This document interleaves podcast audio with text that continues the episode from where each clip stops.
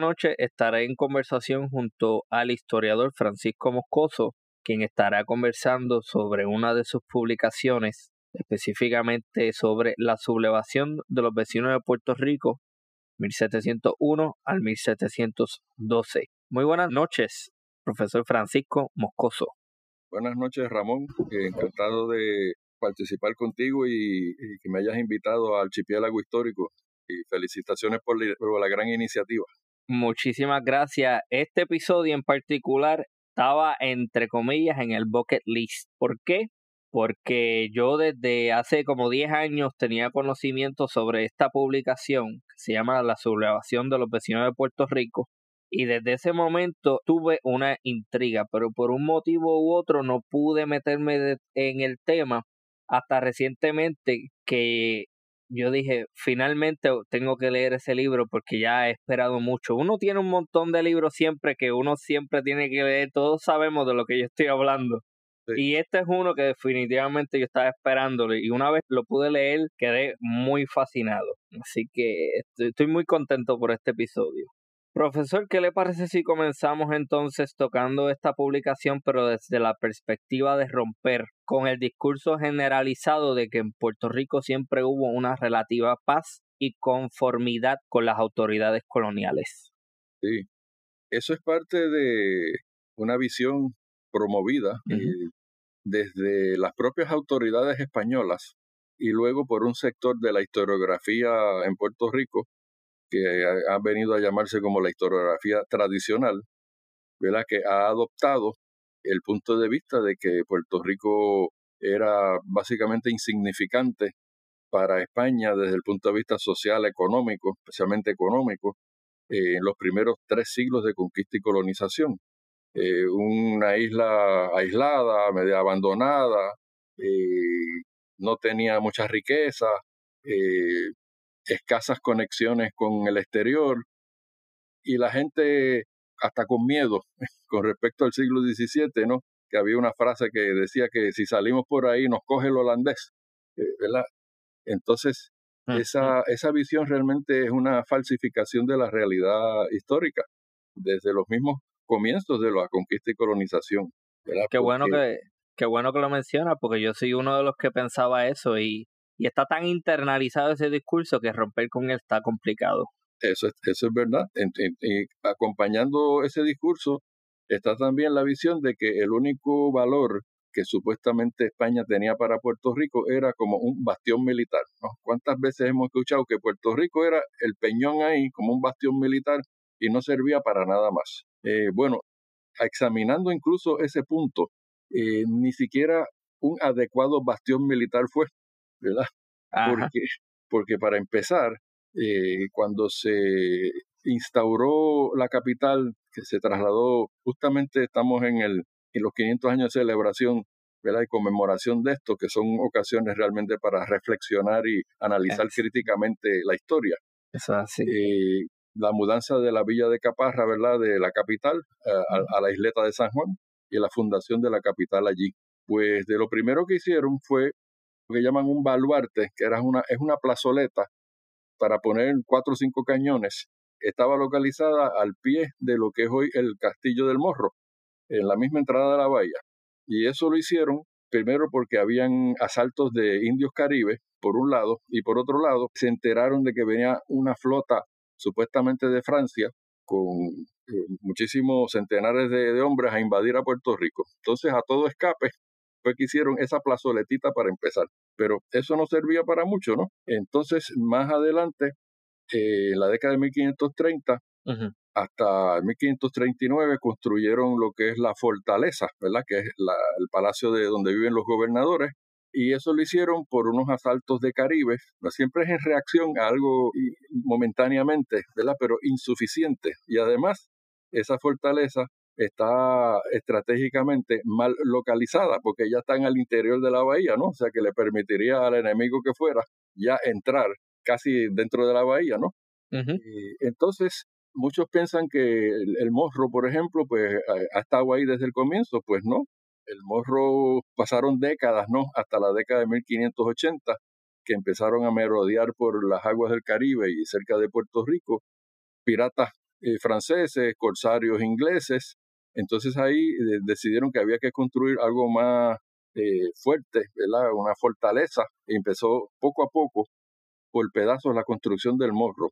y claro, entonces en 1595 pues ya había por lo menos una semblanza de un castillo, pero todavía la ciudad no estaba amurallada.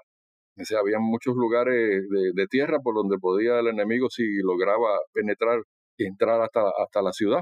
Eh, en ese asalto de 1595, que fue el de Francis Drake, la que había enterado que había un tesoro que venía de Sudamérica, de otras colonias, que estaba eh, haciendo escala aquí para ser transportado a España, pues los ingleses tenían ya un servicio de espionaje eh, y en toda Europa ya eso se estaba montando, ¿no? Se habían enterado. Pero unas patrullas españolas en las Antillas Menores divisaron la flota de Drake dos semanas antes de asaltar a Puerto Rico, entonces se prepararon, por lo menos. Ah. Y efectivamente, pues ocurrió una, en una noche un desembarco de lanchas, pero ya estaban listos con otros baluartes y además de eso, eh, en la misma entrada de la bahía, pues donde entraban las lanchas, cruzaron un barco español eh, y le prendieron fuego. ¿no? Entonces aquello se iluminó como la, de un estadio de béisbol y eso les permitió ver bien las lanchas y bombardearlos y salieron derrotados en ah. esa ocasión. Una pregunta, eh, profesor. Porque yo tengo un recuerdo bien específico de haber leído sobre ese ataque de Francis Drake en el séptimo grado. No me acuerdo el libro que estaba leyendo en ese momento, pero era un libro que se utilizaba como parte del currículo oficial de estudios sociales. Sí. Y en esa sección específica habla, y yo lo pongo en duda y quiero ver si usted me puede corroborar el dato, pero habla de que en algún momento la embarcación en la que estaba Francis Drake estaba dándole la espalda al castillo y que una bala penetra la cabina del capitán. A mí me resulta eso un poquito difícil de creer porque obviamente son armamentos rudimentarios, o sea, el alcance lo dudo muchísimo, pero me gustaría saber qué usted piensa sobre eso. Bueno, quizás se está confundiendo el episodio porque hubo sí una embarcación de John Hawkins, se llama. Ajá. Y, ese sí que salió herido. Así que puede ser que sea ese. Ah, ok. De hecho, de hecho creo que murió en, en el evento. Y que era otro corsario, ¿no? Que venía también. Ah, ok, ok, ok. Pero no fue, no fue el de Drake que yo sepa. Oh, entendido. Sí. Y probablemente estaba muchísimo más cerca, aunque no tenía, es que lo pongo un poquito en duda porque es que me resulta un poco creer que ellos serían lo suficientemente, vamos a ponerle, no inteligentes como para estar de espalda del castillo en una distancia tan cercana. Sí. Y por eso es que me resulta un poquito complicado eso. Sí, pues habría que ver la, la, la capacidad que tenía aquella artillería, la, la distancia del disparo, pues eh, habría que ver eso. Sí, sí. Pues vamos entonces a empezar a hablar a lo que venimos, que vuelvo y comento un excelente libro. Nuevamente el título, La sublevación de los vecinos de Puerto Rico, 1701-1712. Esto es un libro que se lee fácilmente eh, dos o tres días, asumiendo que, ¿verdad? que uno está cumpliendo con la faena diaria del trabajo y todo lo demás. Antes de comenzar, ¿hay planes de lanzar una nueva edición de este libro? Porque este libro ya lleva un par de años publicado. Por ahora no, está todavía circulando, hay ejemplares disponibles. No mucha gente busca los primeros siglos de lectura. Eh, eso es otro problema que hay que enfatizar, ¿verdad? Que hay nuevas investigaciones, se siguen repitiendo nociones anticuadas. Mira, para completar un poco eh, la crítica a la visión tradicional, Puerto Rico tuvo tres fases de conquista y colonización y de formación simultáneamente de la sociedad colonial criolla. Y ese es otro punto bien importante eh, a tratar.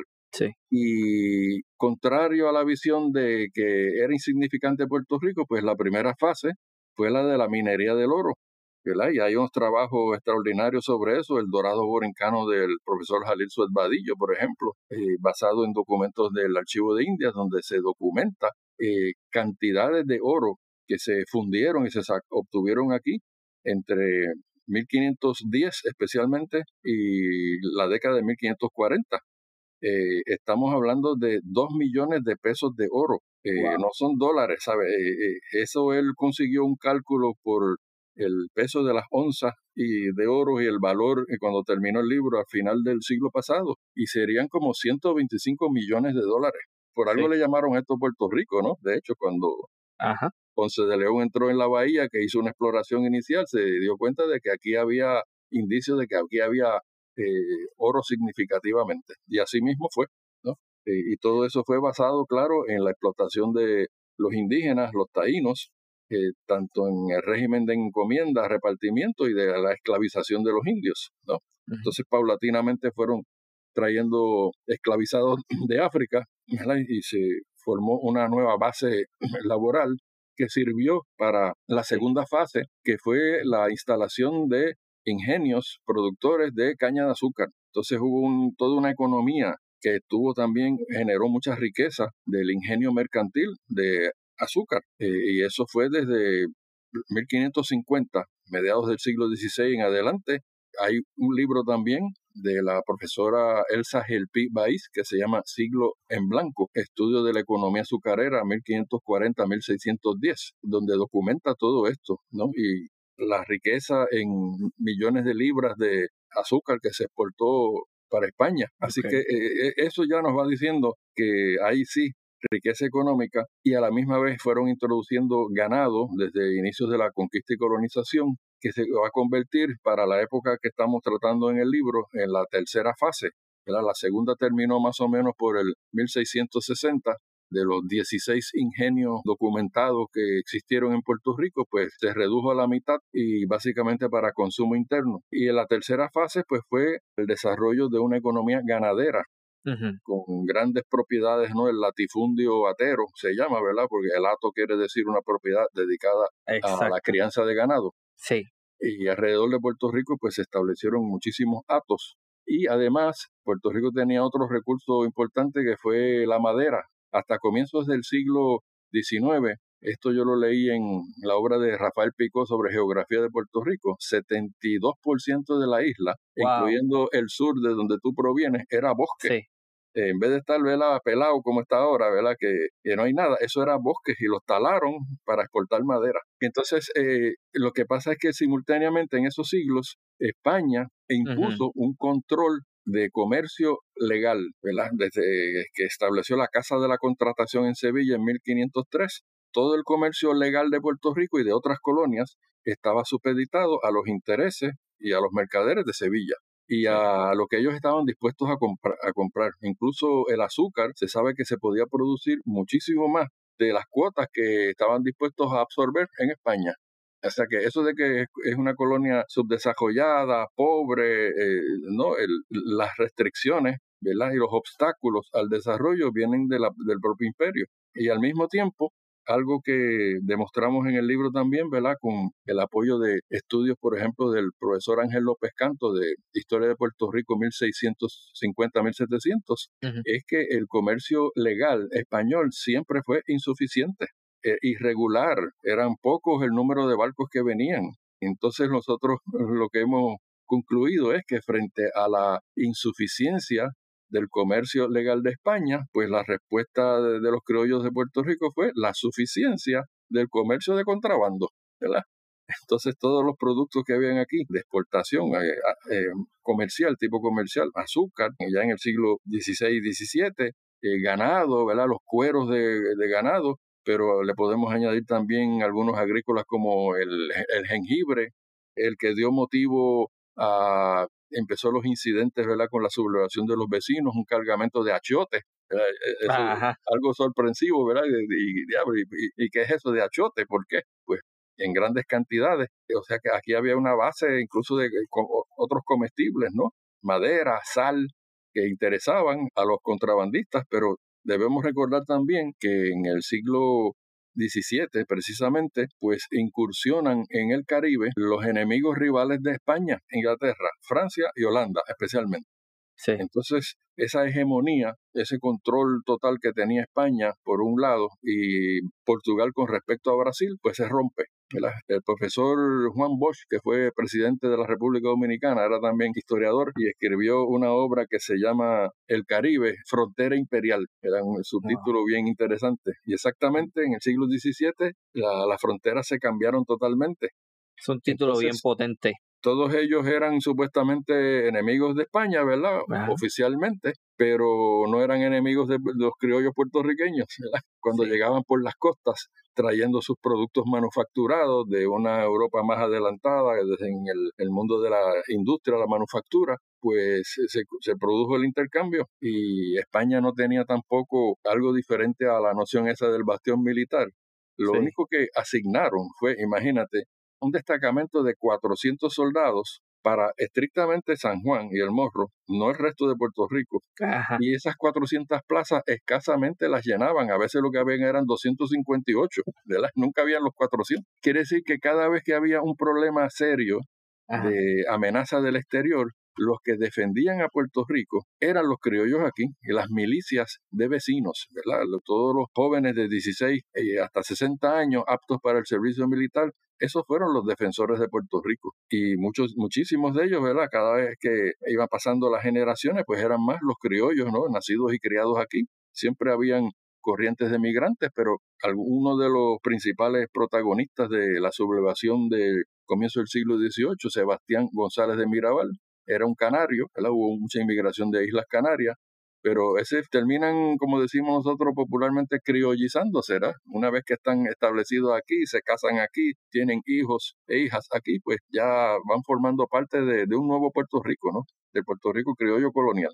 Sí, me gustaría hacer varios comentarios y entonces llevar la discusión a unos puntos singulares, porque es la primera vez que yo escucho eso, de que la madera fue importante en Puerto Rico. Yo jamás he escuchado eso. ¿De dónde Me gustaría que me diera un poquito más información sobre eso, pues yo desconocía completamente ese dato. Eh, pues, pues sí, como, como señalé, eh, Puerto Rico tenía mucho bosque, entonces especialmente en las otras colonias de las Antillas Menores tenían muchos menos recursos y cuando se van estableciendo, ¿verdad? Esos imperios en ese otro escenario, pues eh, necesitan comestibles, necesitan madera para construir viviendas. En aquella época no se, no se construía en cemento, era todo madera. Eh, incluso para hacer barcos, para repararlos, y Puerto Rico lo suplía. En el siglo XVIII, donde mejor se documenta eso, es en un informe, una descripción que hizo el mariscal Alejandro O'Reilly, era un oficial irlandés trabajando para la corona española, fue destacado a Cuba y después a Puerto Rico para hacer una investigación de cuál era la situación de defensa militar, pero él también hizo unas observaciones de los recursos económicos y de la agricultura. Y ahí uno encuentra incluso un apéndice con una lista de tipos de árboles en Puerto Rico eh, con cantidades de que se exportaban. Y él dice, aquí yo estoy viendo el contrabando abiertamente, eh, se, está, practicando. Así que esa, esa fuente detalla claramente eh, la riqueza de árboles y de madera que se exportaba.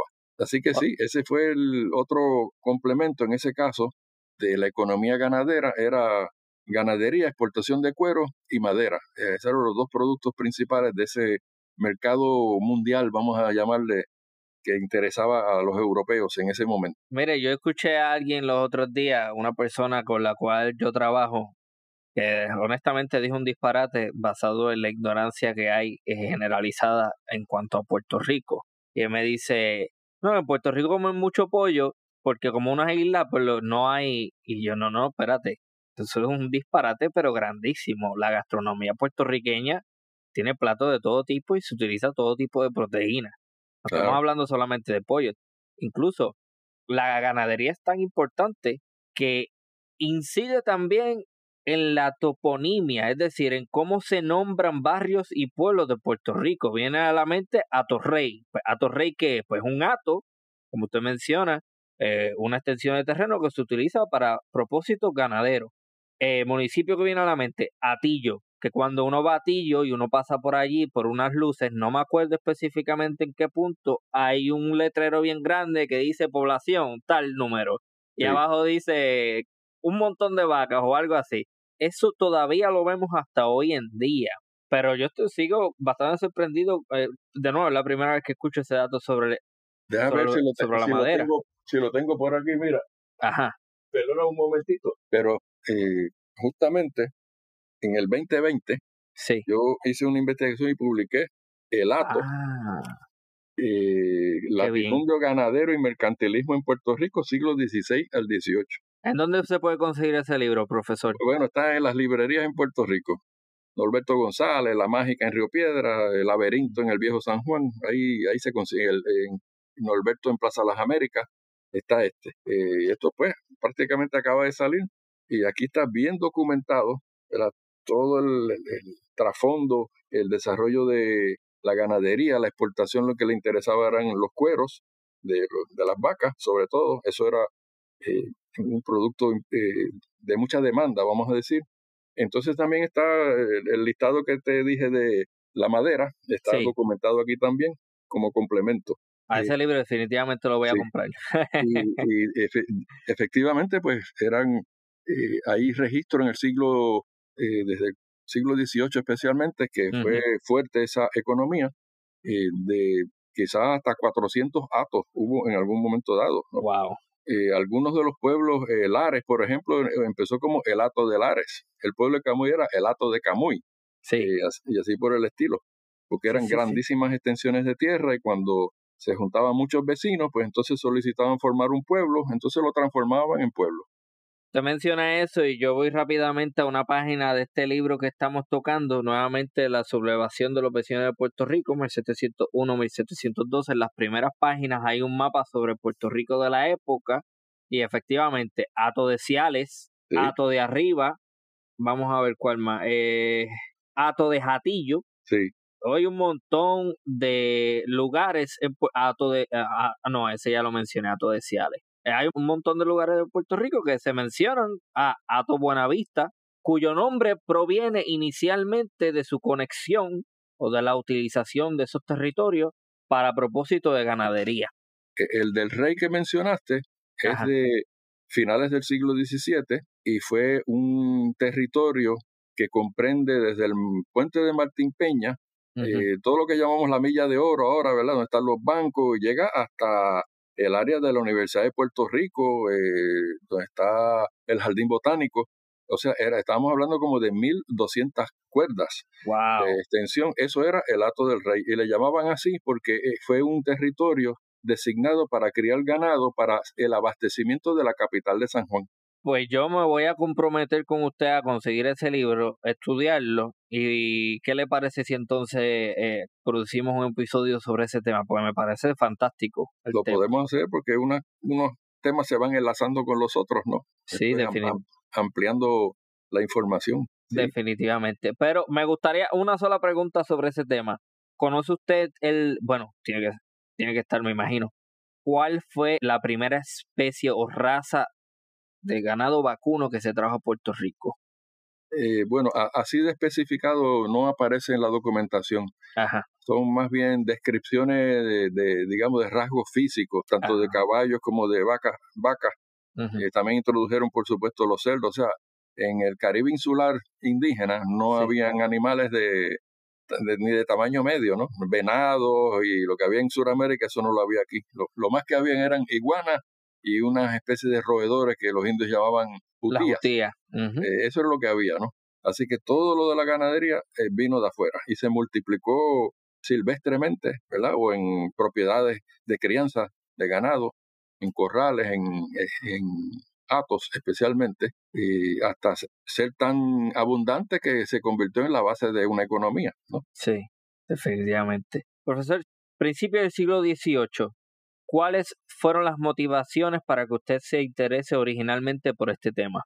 Pues bien, eh, como trasfondo, también ya estamos hablando de dos siglos completos prácticamente de conquista y colonización, y en ese proceso, pues ya desde el siglo XVI mismo, se fue gestando eh, una diferenciación entre lo que los españoles llamaron naturales o nativos de la tierra Eh, y, y los españoles.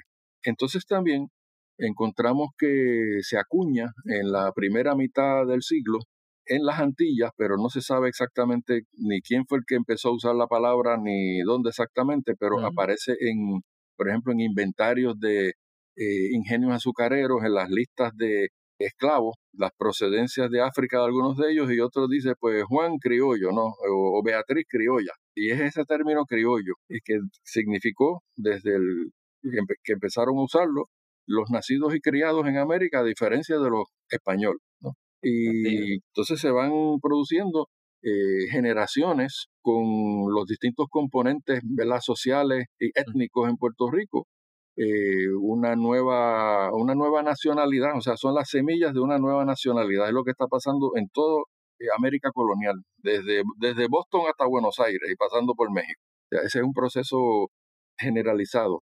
La sociedad criolla de nueva, ¿verdad? Es un nuevo proceso histórico que va a tener elemento indígena, que va a tener de África, por ejemplo, hemos visto inventarios con 12 y hasta 14 procedencias distintas del oeste de África, ¿no? Que van desde Senegal hasta Angola. Entonces a veces la gente piensa en los africanos como si fuese uno, ¿verdad? Pues no, son distintas culturas, distintos idiomas, y todo eso se va entremezclando en Puerto Rico con las procedencias diversas también de los propios españoles de otras partes de Europa también. En otras palabras, en, Estados Unidos se usa mucho la imagen del melting pot, ¿verdad? De que Estados Unidos es un melting pot.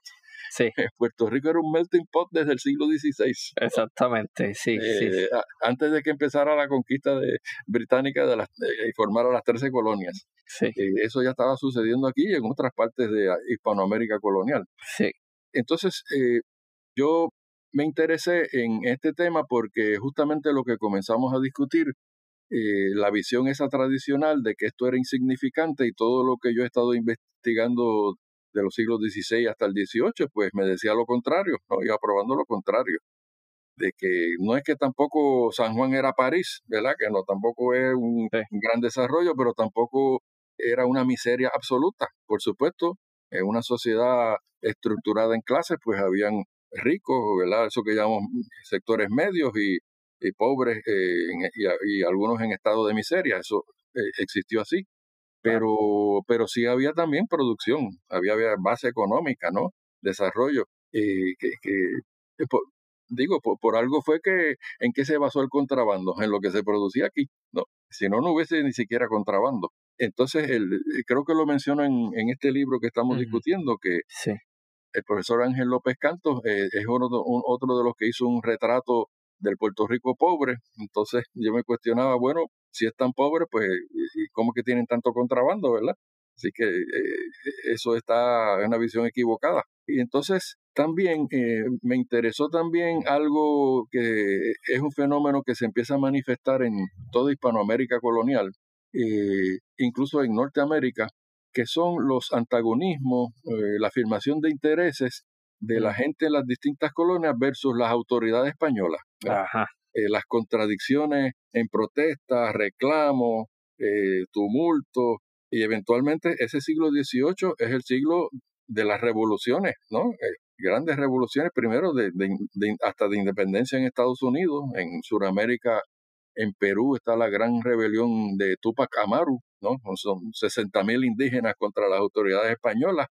Entonces uno se pregunta, bueno, ¿y Puerto Rico no formó parte de eso? Pues por supuesto que sí, ¿no? Entonces eso fue algo que destacamos aquí, que en, en Paraguay, por ejemplo, hubo una rebelión que llamaron de los comuneros de Paraguay, que ya eran los vecinos criollos, yo con sus propios intereses y sus propiedades, y resulta que el, lo que sucedió en Puerto Rico cronológicamente antecede eso también. O sea que ese, ese tipo de manifestación de contradicciones entre los intereses ya del, de los criollos y las autoridades, eh, los intereses peninsulares, comerciales y estatales, pues eh, ese es el siglo donde empieza a manifestarse eso.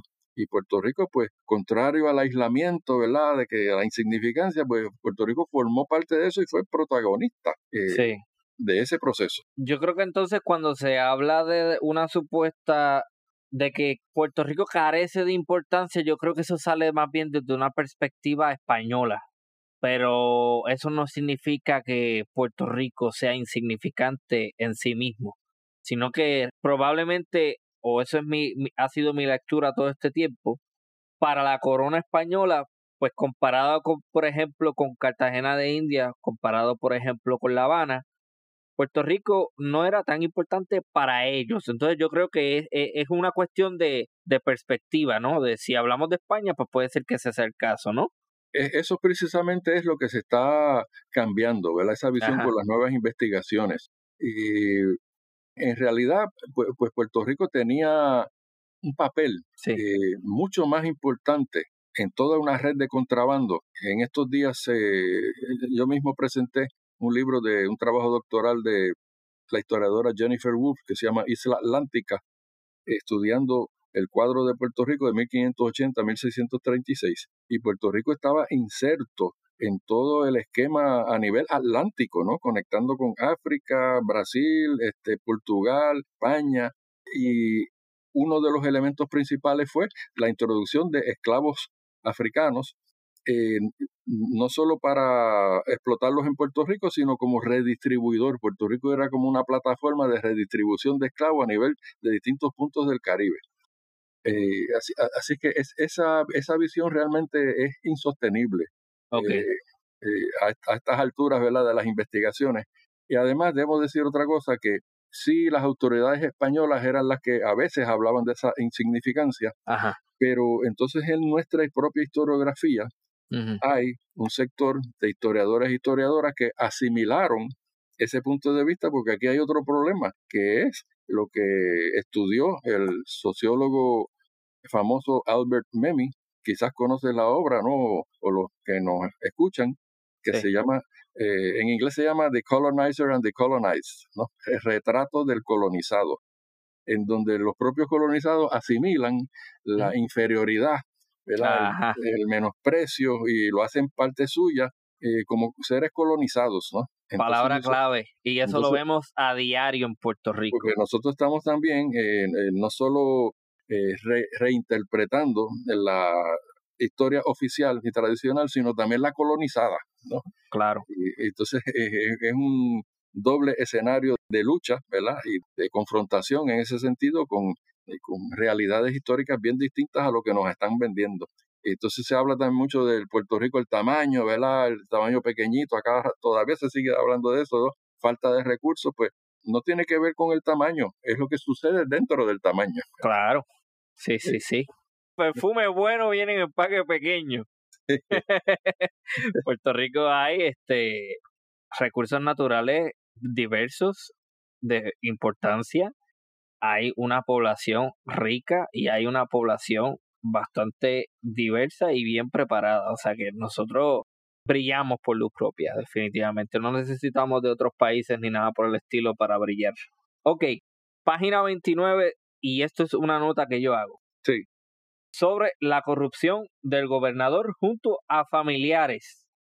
Entonces, me llama la atención porque cuando uno va a la página 29 se menciona que la investigación que llevó a cabo sobre el gobernador Martínez y su sobrino Baltasar de Andino, que, apoyada en algunas deposiciones de testigos, destapó la culpa y especial comprensión en los de comercio prohibido con extranjeros contra el capitán don Alonso de los Olivos. Ok, nota, ya nosotros desde este tiempo estamos hablando la pala la pala y la corrupción de la clase política del país. Eso no es nada nuevo. Entonces me gustaría que me dijera algo más sobre eso, porque ¿cómo, cómo lo ve usted? ¿Cuál es la lectura que usted le da a eso? Bueno, un historiador de Estados Unidos que se llama Clarence Herring eh, escribió y publicó un libro que se llama Trade and Navigation en the Spanish Indies, eh, de comienzo del siglo XX, desde 1918, pero es un libro fabuloso. Sí. Entonces él hizo la observación de que el contrabando eh, nació desde la ciudad de Sevilla, donde se hacían los registros de los barcos, iba bajando por el río Guadalquivir, ¿verdad? Hasta el puerto de Cádiz y de allí iban a las Islas Canarias antes de cruzar el Atlántico. Entonces, ¿qué sucede? Que mientras iba bajando el barco, le iban echando carga extra lo que no estaba en el registro, eh, llegaba, a Canarias, eh, más todavía, eh, decía que tenía unas cosas, pero traía también otras. O sea que desde las propias vías oficiales ilegales del comercio, eh, las propias autoridades y los pilotos y los mercaderes eh, iban ya practicando el contrabando.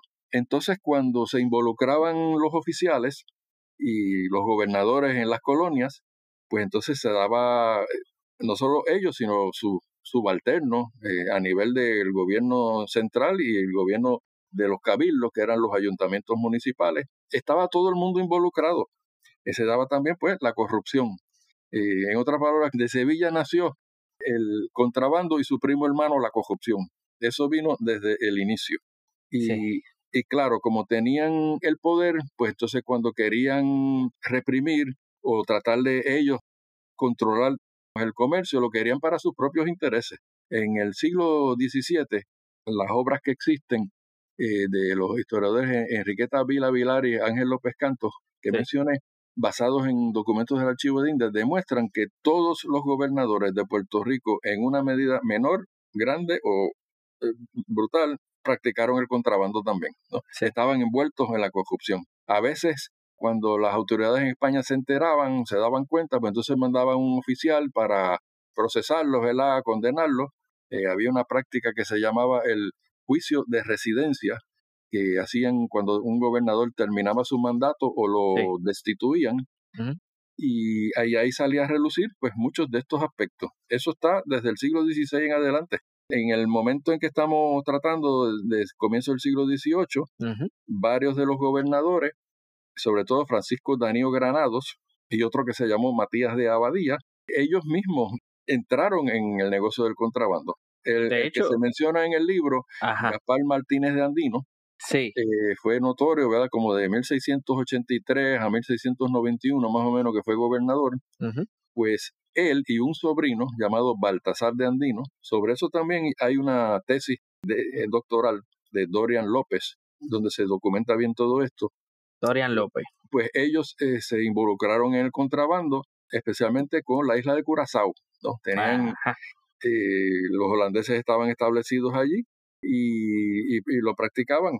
Entonces, a Gaspar Martínez de Andino, porque fue acusado por un obispo de la época, que lo tratamos en el libro, eh, el obispo Padilla, Francisco Padilla lo denunció porque incluso hay unas citas, ¿verdad?, donde, donde se prueba directamente que aquí están practicando abiertamente el contrabando y se va a perder la isla. Resulta que después sale a relucir que a él también le estaban suministrando unos esclavos y criados para su obispado, ¿no? Exactamente. Así que, Profesor, déjeme hacer una nota aquí rapidito porque, y si me permite, no voy a seguir más leyendo el libro porque la gente, o sea, esto está brutal. Ok, citó al capitán Olivos diciendo en una ocasión que hasta el reverendo obispo que está comprendido en esto como los demás.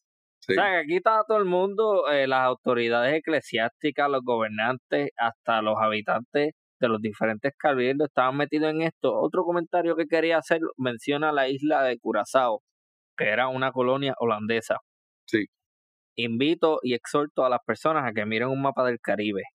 Curazao queda justo al sur de Puerto Rico.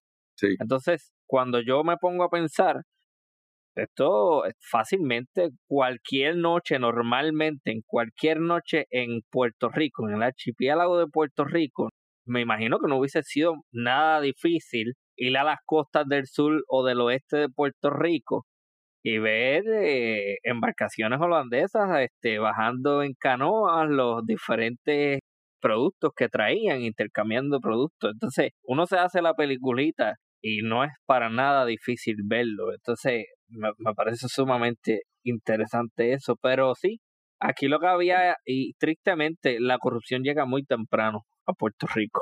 Y uno de los productos que destacamos ¿verdad? en este libro es un cargamento de achiote que un guardacosta de los pocos que habían al servicio de España en ese momento captura un barco holandés ya había hecho contrabando y entonces con un cargamento grande de achote de Puerto Rico. ¿Y por qué el achote? Bueno, porque el achote tiene un tinte, ¿verdad? Aquí lo usan todavía como que para cocinar pero el tinte era un producto importante para las manufacturas textiles en Europa que se estaban desarrollando. Era para, y en la pintura. Entonces, ese era el interés de los holandeses, justamente, ¿verdad? Con su base en Curazao, de obtener el achote de Puerto Rico. Y era para, la, para ayudar a desarrollar los textiles, de, teñir los paños, ¿verdad? De colores, lo usaban en ese sentido. Así que era una, materia prima, ¿verdad? Del mercado mundial eh, que se estaba eh, elaborando en ese momento. En Puerto Rico. En Puerto Rico. Entonces, y, eso fue lo que destapó, ¿verdad? Eh, hubo un gobernador, de Gabriel Gutiérrez de Rivas, de 1700 a 1703 fue el gobernador, ese como que era más estricto. Sí el profesor Luis González Vales en una obra que se llama Gabriel Gutiérrez de Rivas, El Terrible. Él le puso de apodo El Terrible porque quería reprimir y controlar, ver, hacerse como el oficial que seguía las reglas, pero realmente se estaba enfrentando a, al Puerto Rico contrabandista, ¿no? Sí. incluso de algunos hasta de sus propios subalternos. Y, e incluso documentamos que una, unos grupos de sacerdotes, incluso que estaban destacados en pueblos del sur, en Coamo, Ponce, San Germán, ellos también estaban intercambiando, ¿no? incluso hasta hay denuncias de que se llevaron reliquias de la iglesia, ¿verdad? O algunos objetos de plata y de oro, y que eso lo usaron para intercambiar también. Lo importante a subrayar ahí es que, que, como el contrabando pues es algo, ¿verdad? visto como negativo, ¿verdad? Ilegal, ilícito, es la respuesta a las restricciones, a los obstáculos, a la insuficiencia de la potencia conquistadora y colonizadora, ¿no? Por ahí esa es la raíz del problema. es un comentario bien importante. Y todos los obstáculos que pone al desarrollo del país, pues entonces el país busca maneras de unas alternativas, ¿no? Lo voy a poner en arroz y habichuela con un refrán puertorriqueño que todos conocemos. A falta de pan, galleta. Eso es todo. Así mismo es. Más fácil que eso no lo puedo poner. Ok. ¿En dónde comienza el conflicto entre un gobernador que viene siendo Danío, ¿no? Con una serie de figuras alrededor de la isla de Puerto Rico. ¿De dónde nace el conflicto? Bueno, eh, eh, empieza eh, con el primero que mencionamos, Gutiérrez de Rivas, que para ellos defender a Puerto Rico era defender a San Juan. El resto era la isla, ¿verdad? eso es lo que había que proteger. Lo que había que abastecer era San Juan eh, desde el punto de vista de estas autoridades. Me da risa porque eso que menciona lo dice mucha gente hoy en día de eh, San Juan y el resto es la isla. Tan despectivo eso. Sí. que eh, se siga todavía refiriendo así en el presente, ¿no? Sí, yo, yo lo resiento, no lo resiento, pero me, me molesta, porque yo soy del sur de Puerto Rico y San Juan no es lo único que tiene Puerto Rico, vamos a dejar las cosas claras. Sí. Podríamos decirlo al revés, ¿verdad? Puerto Rico y la isleta. Claro, claro, sí, sí. Para ponerlo en perspectiva adecuada. Bueno, pero la cuestión es que eh, como había pocas defensas realmente, sí. Cada vez que había un aviso de que venía una amenaza externa, y vienen en que, que una flota de los ingleses, entonces a falta de un ejército regular de español en Puerto Rico, había que recurrir a las milicias de vecinos. Entonces, obligar a todos los pueblos donde hubiese el grupo, que fue lo que hizo Daniel Granado y después hizo, eh, y primero hizo Gutiérrez de Rivas, luego Daniel Granado, ah, no, que si vienen una flota, tienen que mandar obligatoriamente vecinos para allá. Eso por un lado. Entonces, ¿qué sucede? Que pues se movilizaban unas centenares, 500, 600 en un momento dado, de vecinos hasta San Juan, tenían que abandonar sus familias, sus propiedades, desatender ¿Y cómo quedaba el resto de Puerto Rico en términos de defensa? Indefenso completamente. Y entonces las flotas no llegaban. Eh, eh, sí, eh, tenemos un, de hecho, un cuadro donde destacamos tres ataques pequeños en Arecibo, en Loíza, por ejemplo, que fueron defendidos por milicianos de Puerto Rico. Y esas flotas no llegaban. Entonces los vecinos, pues después de estar unos meses en San Juan, pues se molestaron y se fueron para sus hogares y dijeron, pues no vamos a mandar más milicianos. Cuando estén los, los 25 barcos enemigos ahí enfrente, entonces nos avisa que ahí vamos. Pero no así. Y lo otro fue que como San Juan no tiene territorio, ¿verdad?, de criar ganado ni de agrícola, es una isleta pequeña, eh, depende de lo que le abastezca Puerto Rico entero, sí. realmente. Entonces, eh, había una obligación en términos de los atos de suministrar ganado y carne de cerdos. ¿Para qué? Para la comida en San Juan. Entonces, este gobernador en un momento dado exigió unas cantidades de ganado porcino, ¿verdad? De cerdos, pero ¿qué pasa? Que todavía no estaban bien criados. Entonces los productores dijeron, pero es que así no, primero no nos van a pagar lo, lo debido por ello y todavía no están listos, ¿no? Entonces eso también, pues, como dice, resistieron. Entonces hubo una serie de incidentes que se destacan en el libro, en Ponce, por ejemplo, donde las autoridades arrestan a dos vecinos y de momento aparecen allí 30 armados, lo sacan de la cárcel y se llevan a los carceleros y le ponen una espada en la garganta y dice, bueno, te conviene, si quieres preservar la vida, venir con nosotros, ¿no? Y, soltar a esta gente.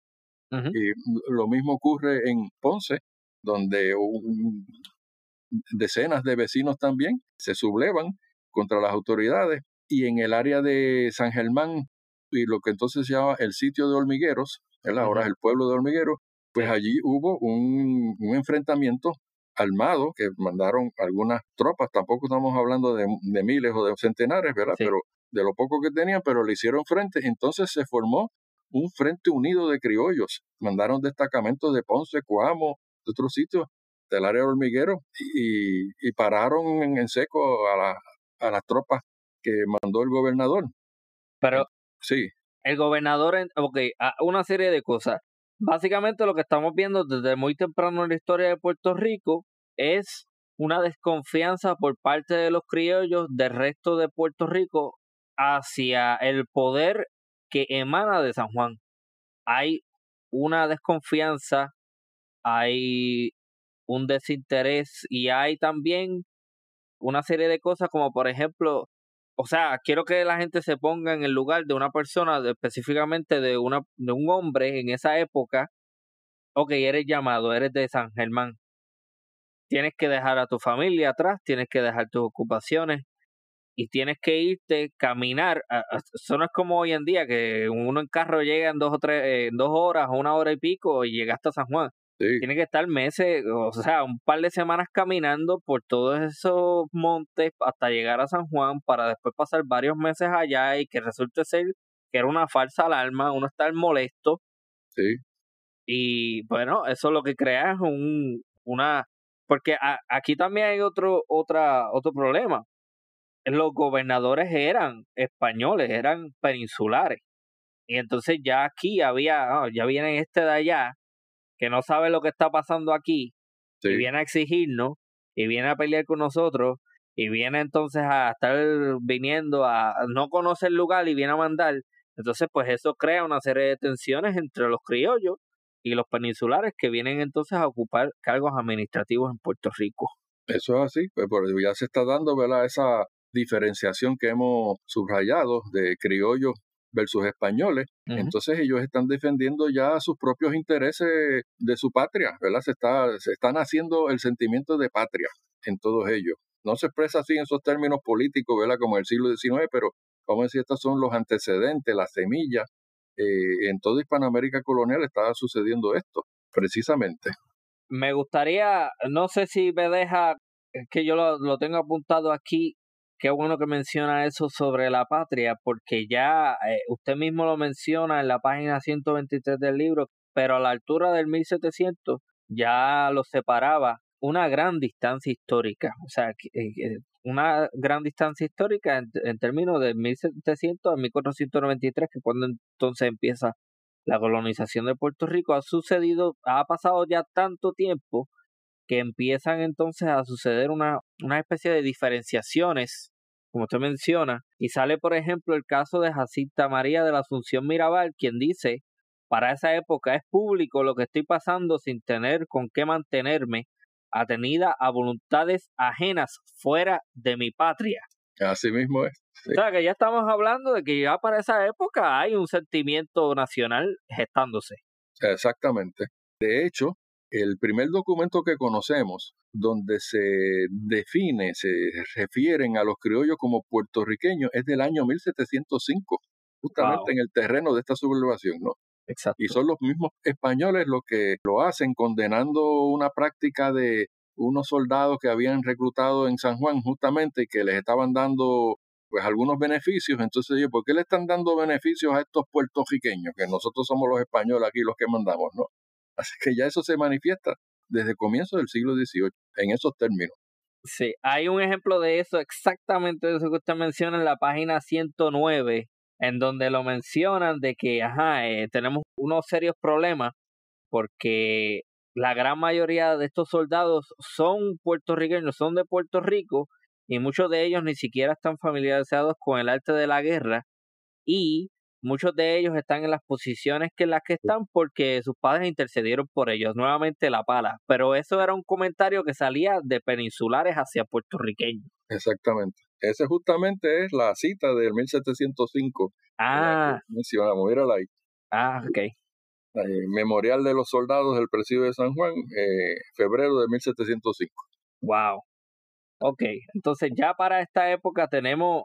Ah, y, y ok, no me gustaría adelantarme mucho, pero vamos entonces, hay un problema entre el gobernador y el resto de Puerto Rico y hay una figura bien importante en la villa de San Germán.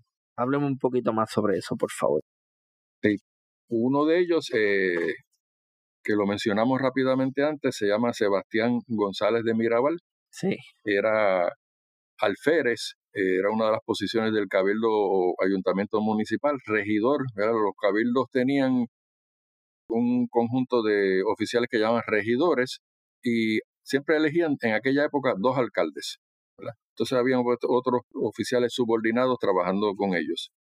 Y San Germán, debemos de recordar también que desde 1515 Ponce de León hizo una subdivisión territorial en donde casi dos terceras partes de la isla pertenecían a lo que se llamaba el Cabildo de Puerto Rico o de San Juan, y el, el, tercio oeste de Puerto Rico, pero llegando hasta Ponce, era jurisdicción de San Germán. Entonces, ellos también tenían unos derechos, eh, unos fueros que llamaban, eh, y reclamaban para defenderse eh, ante las autoridades y los abusos de los gobernadores, de que ellos eran los defensores, ellos tenían como vecinos, ¿verdad?, establecidos allí, pues unos derechos. Así que también usaron todos los recursos legales para hacer valer sus propios intereses. Y Sebastián González de Mirabal pues, fue uno de los principales.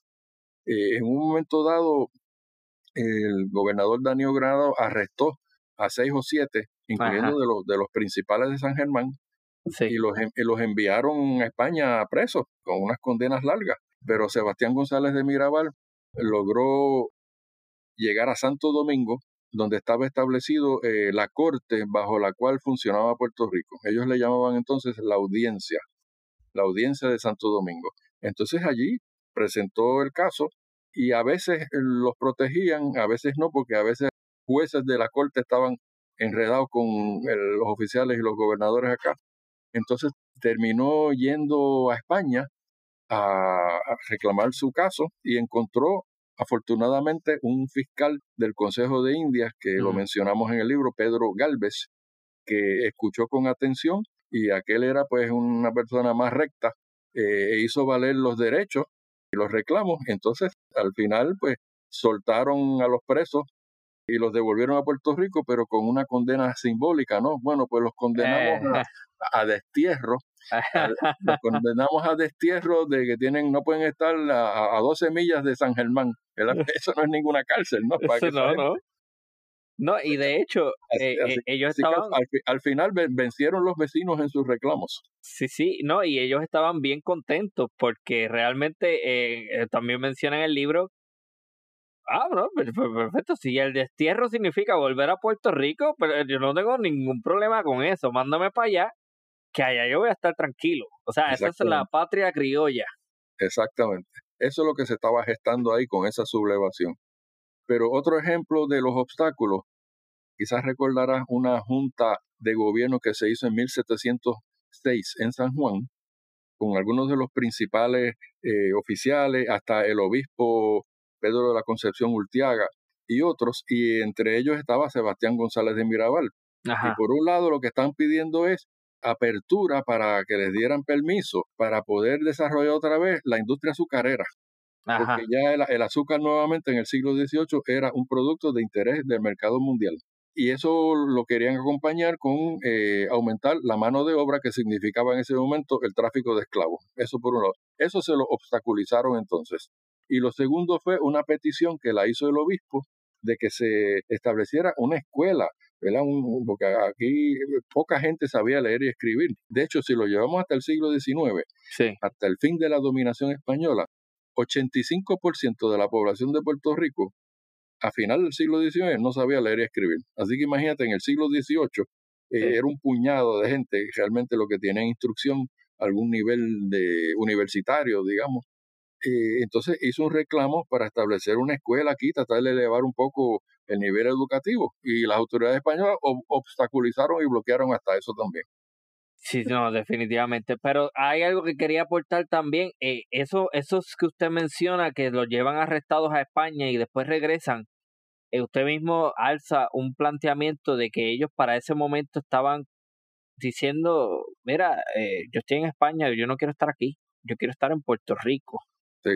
Y eh, eso, por eso es que vuelvo y repito, ese destierro realmente quizás desde la perspectiva española eh, lo vamos a enviar para allá y eso quizás es un castigo, pero para, para los presos, que para todos los efectos vienen siendo presos puertorriqueños, pues para nada, todo lo contrario. En, fin, no los metieron en una cárcel, los devolvieron a Puerto Rico. Sí. Eh, y el de, ese destierro, que era unas cuantas millas de donde vivían, pues sabemos que, que ellos buscarían la manera ¿verdad? de llegar a sus hogares, sin, sin duda.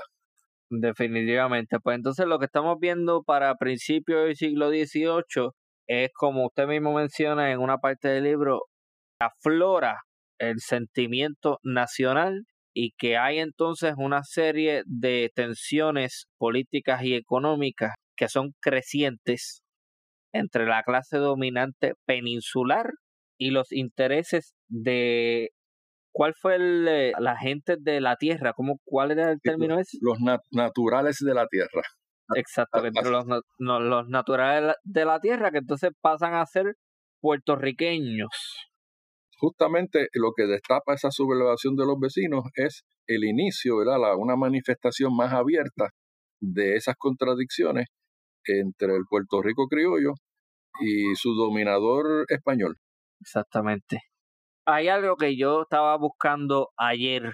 Estaba tratando de ir sobre el libro. Yo lo leí, pero no, no volví a encontrar ese dato. Lo estaba buscando. Yo soy de Guamo. Sí.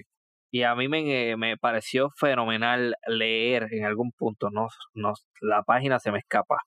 Que usted menciona que hubo un revolú, una rebelión, un problema bastante significativo entre las autoridades españolas y los vecinos de Guamo y que hasta ese punto, es decir, hasta ese momento en el que usted está escribiendo y publicando este libro, no se sabía mucho, no se había investigado algo sobre ese problema, pero que en efecto se tiene conocimiento de que hubo una eh, buen casteo, una jodienda en Cuamo.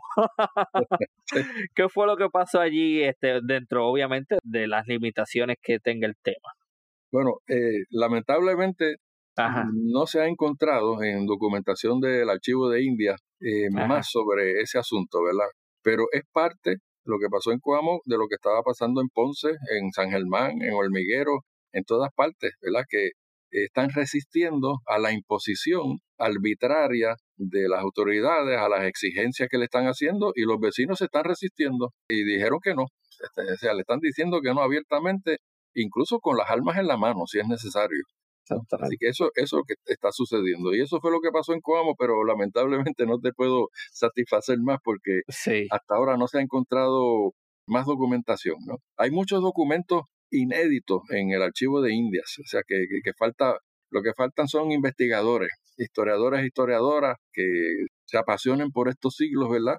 Que metan a estudiarlo. Eh, material hay, pero hay que meterse en la documentación. No, definitivamente hay muchísimo por, por tocar, pero yo creo que ya lo que estamos tratando de plantear es que, bueno, hay que hacerle frente a estos discursos dominantes de que Puerto Rico era un presidio o una isla insignificante o un grupo de islas más bien insignificantes de poco desarrollo, tanto económico como político, social, etcétera. Y yo reconozco que yo soy parte del problema porque yo sí, esa era mi visión. Entonces, lo que estoy viendo es que está, eso está bien internalizado y no lo cuestionamos. Y una de las cosas que yo estoy tratando de hacer con este podcast es que la gente empiece a cuestionarse cuáles son los discursos históricos en Puerto Rico y empiece a preguntarse por qué esto es como es. Y empiece también a poner en cuestionamiento o en duda ciertas cosas que se repiten y nosotros las repetimos y no las pensamos. Y me, me viene a la mente también lo que mencionamos brevemente al principio o a mediados del episodio, el, el problema de la inferioridad que nosotros mismos hemos sembrado prolíficamente a través de todos estos siglos y que es un resultado directo del coloniaje que seguimos viviendo en Puerto Rico. Es que todos somos eh, víctimas, vamos a decir. Sí. Eh, no solo eres tú, es todo Puerto Rico fuimos eh, mal informados, deformados, era con información tergiversada y con este punto de vista, es un, un arma ideológica para mantener a uno en un estado de subordinación. ¿verdad? Y de uno, uno internaliza de que uno no vale mucho, de que uno es insignificante. Pues eso es producto de la ideología del colonialismo. ¿Verdad? Sí. Y contra eso también pues nos estamos levantando y además documentándolo y llevando una verdad histórica que la tenían escondida y oculta, sí. rebate toda esa visión de dominación. Así y que conformismo. Eh, reinterpretar la historia, investigarla y sacarla a la luz, ¿verdad? Las realidades, pues es también es un acto de liberación. Y eso es lo que necesitamos. Definitivamente. Más de acuerdo no puedo estar. Así que yo espero que muchísima gente esté escuchando esto y se plantee esa necesidad de liberarse en muchísimos aspectos, seriamente. Sí. Eh, no, no solamente estoy hablando políticamente, ya eso es otra cosa, pero realmente por algún lugar tenemos que empezar. Y yo más claro no puedo estar hablando. El que entiende, entiende. Bueno, tú, tú sabes que ahora mismo en Puerto Rico hay muchos jóvenes que se han juntado y hacen como que comunidades de, agricu- de agricultura, Ajá, tratando de, de hacer, tú sabes, levantar a Puerto Rico con sus propios pies. Y el respaldo, lo que reciben del gobierno es muy mínimo, eh, o ninguno, o les ponen obstáculos burocráticos de todo tipo, ¿no? Así que no es que no se pueda desarrollar, es que a veces lo impiden. ¿verdad? sí, Eh, entonces importamos 85% de lo que comemos afuera, cuando podemos sustituirlo, ¿verdad? Eh, Puerto Rico tiene recursos y tierra para producir muchísimas cosas y uno cuando va viajando por ahí lo que ve son los las tierras casi todas sin ningún cultivo. Lo más que se siembra en Puerto Rico es cemento. sí, sí, sí. Hace ese comentario y yo pienso en un vecino de una de mis abuelas que vive en la parte de atrás de la casa de mi abuela. Pues ese hombre lo que hizo fue comprar esa casa y llenar el patio de piedras de esas blancas. ¿Cómo vamos de una agricultura de subsistencia que, que debo aclarar? La agricultura de subsistencia también se idealiza mucho en Puerto Rico. Y la, la realidad del caso es que nosotros estamos viendo, eh, si el dato, si, si recuerdo bien el dato, que la economía alimenticia en Puerto Rico empieza a ser dependiente ya a mediados del siglo XIX en Puerto Rico. Esto no llega con los americanos necesariamente. Sí. Y pues, Sí, parte de lo que produce eso es cuando se reactiva de una manera eh, más, digamos, más amplia la Sí. producción de azúcar, café y tabaco. Entonces eso le quita tierras y mano de obra a la subsistencia mm, y ahí empieza la dependencia. Pero justamente, es bueno que lo hayas dicho, hasta la década de 1830 ujú, hay una obra que se llama Las Memorias Geográficas, Estadísticas y Económicas de Puerto Rico de Pedro Tomás de Córdoba. Son varios volúmenes. Y hay uno que le da la vuelta a Puerto Rico con todos los productos de todos los pueblos y las zonas rurales. Y Puerto Rico tenía subsistencia, o sea, no dependía. Después de la mitad del siglo y hasta finales que empieza a importar arroz, ¿verdad? los productos básicos, ¿por qué? Porque ha sido desplazado por el monocultivo, especialmente de la caña de azúcar, que quita mucha tierra de valle, eh, café en las montañas, pues no es que no se deba de cultivar, ¿verdad? En aquel momento, pero es que había que tener un balance y eso no, no se hizo. Y además le, le, le quitó la mano de obra, masas de trabajadores para colocarlo especialmente en la caña de azúcar. que eso realmente lo que vamos a hablar en arroz y en habichuelas nuevamente. Ahí lo que está pasando es que todo eso se ideó para beneficiar a una élite económica que en ese momento era española, pero que más adelante es norteamericana. lo que estamos viendo al principio del siglo XX con la llegada de los norteamericanos no necesariamente es nuevo, es una continuación del modelo colonial y de los de la dominación colonial que antes era española, pero ahora es norteamericana. Exacto. No estamos viendo mucha, quizás hay una serie de diferenciaciones técnicas y dinámicas, pero la realidad del día es que eh, estos monocultivos de caña al principio benefician a unos españoles y después benefician a los norteamericanos y los puertorriqueños bien gracias atrás. Ese, ese es la raíz del problema. Exactamente. Entonces yo creo que en Puerto Rico lo que tenemos que hacer es darle, darnos más importancia a nosotros mismos. Quiero ser muy cuidadoso con lo que voy a decir. No es quitarle importancia al extranjero de forma despectiva, porque yo tampoco creo en, en la xenofobia. No es eso. Pero sí hay que priorizar lo puertorriqueño por encima de lo extranjero. Y en Puerto Rico, cuando nosotros mismos empecemos a trabajar para nosotros y no para otros, las cosas van a cambiar para bien. Pues exactamente, este, es que todos los pueblos tienen sus composiciones no de gente de distintos países, corrientes de migración, ese no es el problema. todos, todos tenemos raíces diversificadas, ¿no? Exacto. Pero en, en esos procesos históricos, pues también tenemos unos elementos que son comunes, que nos hacen y nos distinguen como nacionalidad. Eso es lo que pasa en todos los países. Sí. Y, el asunto no es eh, llegar a una absoluta independencia económica, porque eso no existe. Exacto. Es tener, es tener el poder de ser interdependiente también al mismo tiempo. Sí. Pero con condiciones que defiendan, ¿verdad? Y eh, lo que uno puede producir quitar todas las trabas al desarrollo propio del potencial que se realice completamente en, el país en que uno vive. Desde el siglo XVI se estaba escuchando autoridades diciendo, mira lo bonito que es esta isla, mira, aquí es, fértil la tierra y no sé qué, pero ¿y qué es lo que hacía? Obstáculos para que no se produzca. Y eso sigue sucediendo.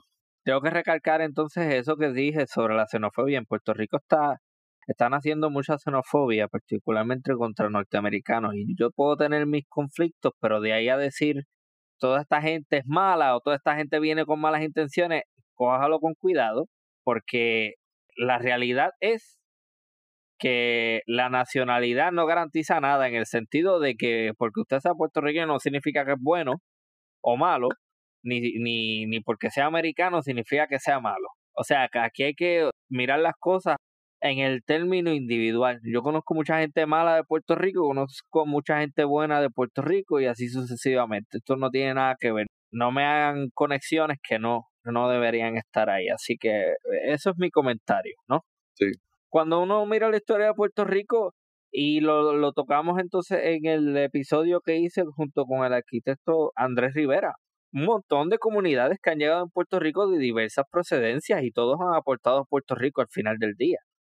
Exactamente, el, problema no es la gente, son las relaciones políticas y económicas que se imponen.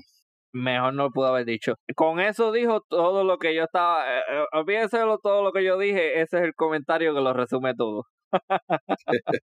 Muy bien. Pues profesor, muchísimas gracias por haber participado en este podcast. Yo definitivamente me comprometo a estar buscando próximamente la copia del libro. ¿Cómo es que se llama? El Ato Latifundio. latifundio ganadero y mercantilismo en Puerto Rico, siglos XVI al XVIII. Ok, entonces. del 2020. Entonces voy a hacer aquí una, una invitación a un club de libros que no existe, pero ajá, usted quiere leer ese libro conmigo, pues usted lo lee y lo leemos juntos y entonces cuando se grabe ese próximo episodio, pues ya entonces va a tener un conocimiento y va a saber de lo que está hablando el profesor Francisco Moscoso. ¿Cómo no? Muchísimas gracias, Ramón. Eh, y, un, saludo para todo el público que nos escucha. Muchísimas gracias a usted y esto ha sido una nueva edición de Archipiélago Histórico. Hasta la próxima. Y con eso culmina este nuevo episodio de Archipiélago Histórico. Mi nombre es Ramón González Arango López y les invito a entrar al enlace que encontrarán en la descripción de este episodio. Ahí encontrarán las redes sociales, así como información sobre el podcast en general. Recuerda suscribirte y compartir este podcast con amistades y familiares. Muchísimas gracias por apoyar y escuchar este podcast. Hasta la próxima.